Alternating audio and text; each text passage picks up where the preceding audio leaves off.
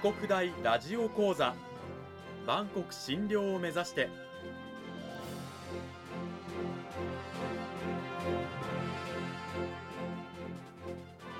番組タイトルにある万国診療とは世界の架け橋を意味する言葉です。この番組はアジアの十字路に位置するここ沖縄にある沖縄国際大学で日々どのような研究や教育が行われているのかを発信していく番組です。案内人はラジオ沖縄アナウンサー小橋川響が務めます。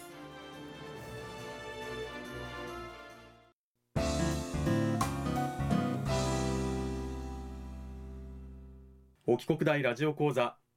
今週は先週に引き続き沖縄国際大学総合文化学部人間福祉学科の岩田直子先生を迎えてお送りします。岩田先生今週もよろしくお願いします。よろしくお願いします。講義タイトルは障害学。障害者の視点から社会を見つめるということなんですが、はい、まあ、今週の内容に入る前に先週のおさらいで、うん、先週はまずあの先生がね学生たちにも指導している障害学、それは何なのかということで、まあ、障害や障害者の視点から社会を見つめ直す学問なんですよということで、で先生は4つの障害を挙げられました。一つは物理的な障害。例えば車椅子利用者が階段を利用できない、まあ、スロープがあれば上に行けるのにというねそういう物理的な障害、まあ、重い扉であったりとか。それから情報の障害。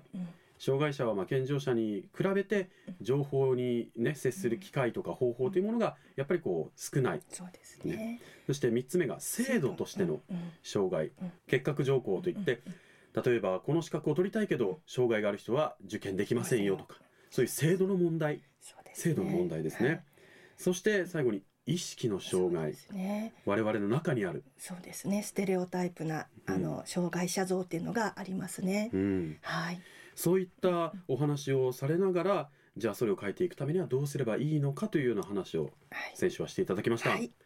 まあ、それを踏まえてエンディングでね先週ちらっと言ってたんですが今週は優勢思想についてということで、はい、はい、どういった、はい。そうですね。今その、えっと、障害学は障害の社会モデルっていうこといいんですがその社会が作り出した障害のいろいろ探っていきますと人々の意識にある優勢思想にたどり着くんですね。うん、あの要は人を優劣をつける考え方ですね、はい、何でも一人でできて効率よく動ける人が優秀でそれからかけ離れば離れるほど劣勢というふうな人々人にを価値づけるような考え方です。うん、でそれが制度に反映されると優勢政策なんていうふうにも言われます。うん、あの、うん、優勢思想といえば、ナチスドイツのね、まあ、ユダヤ人の迫害のね、はい、あの元になった思想であったりとかっていうのがすごく有名なんですが、あの先週エンディングで岩田先生おっしゃってるんですけど、それは私たちの生活に今ありふれてますよそうですね、うん、はい。例えばどういったところに？そうですね。まあ何十年も前ですけれども、例えば日本のある県では不幸な子供を産まない制度を作ろうっていうふうに言ってみたり、うん、あとはハンセン病の回復者の人たちもいろんなで感染しないのにもかかわらずあの中絶しなさいというような、うん、あの国の政策であのかあのハンセン病の回復者の人たちもとても苦しい思いをされました、うん、し、えっと、現在で言えば出生前診断に見られるあの状況なんかも優勢思想とても根付いてるかなというふうに思います。はいまあ、障害がね生まれる前にあることが分かった子どもを、まあ、中絶する。そうですね。ある統計によると9割近くの人がその中絶を選択する。やはりそれは社会の中にあってやっぱり生きづらさを障害があると生きづらいあのそういうふうに思ってしまう考え方があるのかなと。うん。まあ、障害があることが、まあ、この子の不幸になったり、しまうんじゃない結局はそれで中絶を選ぶ。そうですね、はい、でもあの、うん優勢思想というのはあの障害の有無にかかわらずやっぱり出てくるものだったりしますよね。例えば日々ネット上にある差別であったりとか、そうですね、うん、あの人種の問題とかもありますね、うん、はい、でも最近でね一番この優勢思想が大きくね、このピックアップされるきっかけはやっぱり相模原の連続殺傷事件でしたよね。ね。はい、あの私たちはこの社会は皆平等に障害の有無にかかわらずあの共に生きていこうという社会を作り上げてきたつもりでいたんですけれどもああいう事件があると全くそれは そういう考え方が根底から覆されてしまったそんな経験をしました。うん、はい、でもあの実はそれは私はそう思ったんですがあの障害のある方からするといやそんなに驚かなかったと。あの実は私たちのその障害のある方のお話だと日々の生活の中でとても偏見の眼差しで見られたりとかあの前なんかちっけと言われたりとか あの障害がある人はレストランに入れませんよとか、そういう日々の中でいろんな経験をしているのでああいう発想の持つ人がいることはそんなに不思議ではないというふうに言ってました。その発言といいますか、もかなり衝撃的ですよね。そうですね、うんうん、当たり前のように彼らは差別を肌で感じて生きていたんだっていう。そういうことですね。うん、でも人を差別すると言いますか、こうなんていうんですか、突き放すっていう、う発言はこう日々溢れてるような気がして、ね、まあ議員さんでもね、あのなんで私たちの税金生産性のない人に使われるのかというような趣旨の発言をされた方もいましたしね。だからその生産生産性があるなしで人々をこう見るそれがまさに優勢思想ですね、うん。うん、はい、これはもう本当に私たちのじゃあ社会の中にというか、うん、私たちの中にすら知らず、ね、侵入して染み渡っているという。そうですね、はい、でそういった中で、あの障害のじゃあ、有無にかかわらず、私たちのこの暮らしに求められる、まあ、新たな価値観の創造がやっぱり必要になってくると思うんですけれども。ね。うん、はいだからもう私たちあのもうちっちゃい頃から社会や学校の中であの競争して勝ち残った人が偉い人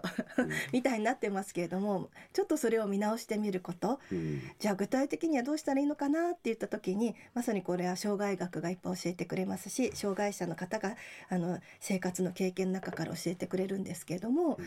あのできるとこは自分でやるよでもできないところはちょっと助けてねそういう弱い部分をちゃんと伝えてそれは障害者だけじゃない私たちも含めてあのできないとこは助けてねってそんなことが自然に言える関係性を少しずつ作っていくこういうことがその社会を変えていく一歩になるかなと思います。はい。やっぱりこう能力主義と言いますかね、今はね。あってどこかこうみんな余裕がないというか。そうですね。うん、弱くてもいいとか、でできなくても大丈夫みたいな。そうそこはお互い助け合ってこうよって。うん、でねこれを言うとですね、じゃあ。あの先生は美味しいラーメン屋さんとそうじゃないラーメン屋さん まずくてもいいのかって言われるんですけどいやだから私は競争がいけないって言ってるわけじゃないそれは美味しいラーメン食べたい、うん、けどもじゃあ美味しいラーメンを作る時にあのそれができる人だけ集めて作るんじゃなくっていろんな人で美味しいラーメン作ったらいいんじゃないって、うん、それはあのあっていいんじゃないってことは言ってます。うん、はい。それに美味しいラーメンって言ってもね、うんうん、10人が10人そのラーメン美味しいっていうわけじゃない。ま あそうですね。まずいラーメンっていうのはこれが癖あって最高なんだよっていう人だっているでしょう、ね、そうですね。だからそういうあのなんていうのかなあの決してなんか競争主義全てを否定するわけではないけど、うん、いろんな工夫の仕方あっていいんじゃないっていうことですかね。うん、そうですね、うん、まあ、支えてもらい、助けたりしながら、こう社会をね作っていける、ね、社会の中で生きていける。そう。いう社会づくりが必要ですよね。なんかでもこれがもしかしたら本来の人間なのかなっていうふうにもちょっと思ったりします。うん、そういうことをまあ先生の講義の中で学生たちは学んでいると、はい、そうです。いうことですね。はい、まあそれについてもっと詳しく知りたいというまあラジオを聞いているリスナーの方はですね、はい、ぜひぜひ沖縄国際大学の岩田先生のね講義を受けてほしいなと思うんですが、一緒に。はい。ちなみにあの沖国大で岩田先生のこの講義って、この学生じゃない方でもこう聞けたりとかって、もちろんです。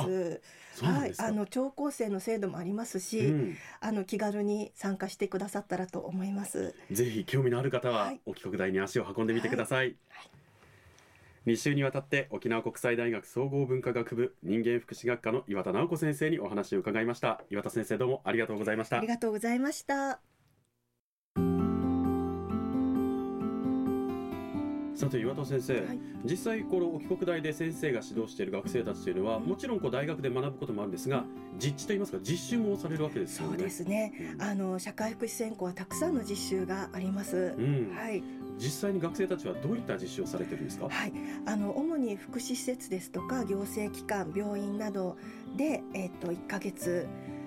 くらいかな。うん。かけて、あの現場の実習をさせていただいてます。うん。はい。その中であの学生たちはどういったことを学んで帰ってきてるんですか、はい。先生にいろいろ報告ね学生すると思うんですけど。ねまずあの利用者からあのご高齢の方障害のある方児童たちからたくさん学んできます。実際にお話を聞かせてもらうのであの自分が勝手に考えて思い描いてたものとは全然違う。それは利用者から学んでいます。それから合わせて職員の方からもたくさん学んでいます。施設スタッフから。そうですね。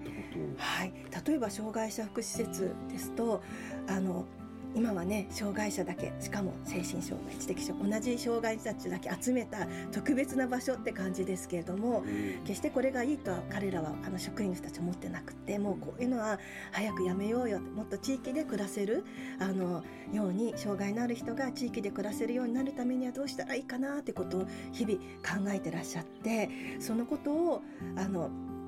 あの学生たちもま学んでいます一緒にディスカッションもしているようですよ。確かにこうね同じ障害を持つ人たちを集めている施設みたいなねとらわれ方って結構昔からこれずっと続いてる施設の形で、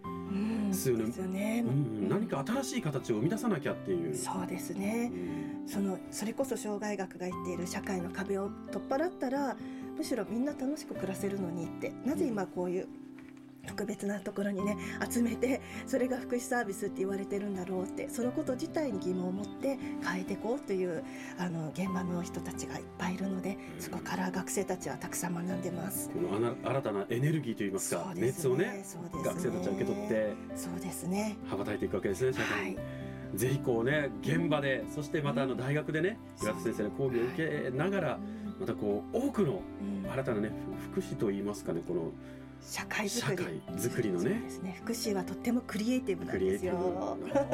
ブ先生今すごい楽しそうに喋ってますけれどそういうね 先生に指導を受けたいという方はぜひぜひもう帰国大行ってください。もう今目の前で先生がずっと楽しそうに喋ってるんですよね。はい。楽しいですよ。はい。受